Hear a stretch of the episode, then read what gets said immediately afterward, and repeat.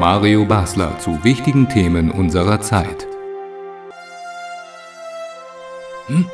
Ob sie den Kimmich bei Bayern rausschmeißen sollen? Ja, was denn sonst? Anderthalb Millionen im Monat für einen Spieler, der nur noch zu Hause in Jogginghose an der Bläse hängt, Schlagzeug lernt und seiner Frau tierisch auf der Eierstöcke geht?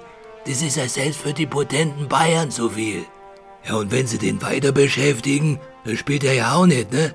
Und jetzt, wo die Gehaltskürzung im Raum stand, da hat sich der Kimmich gedacht, Mensch, lass ich mich doch einfach anstecken. Und wenn die lästige Quarantäne rum ist, da kann ich nicht nur wieder zu vollen Bezügen arbeiten, sondern sogar noch im Rahmen der 2G-Regel in der Fankurve laufen und mich feiern lassen.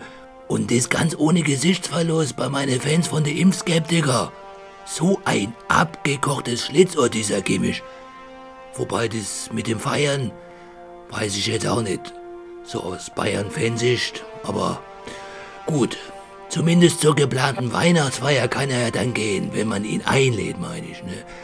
Also im Gegensatz zu Gnabry, Choupo-Moting oder Musiala.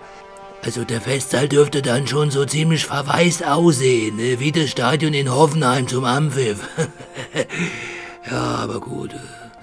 An dem Abend ist ja sowieso wieder nur 5G-Trumpf, ne? wenn sie alle am Handy hängen und dann den Live-Ticker verfolgen. Ja, jetzt nicht irgendwelche Spiele im Kicker oder so. Ihr wisst schon, Inzidenzen und Co. Und der ganze Scheißmensch geht mir fort damit.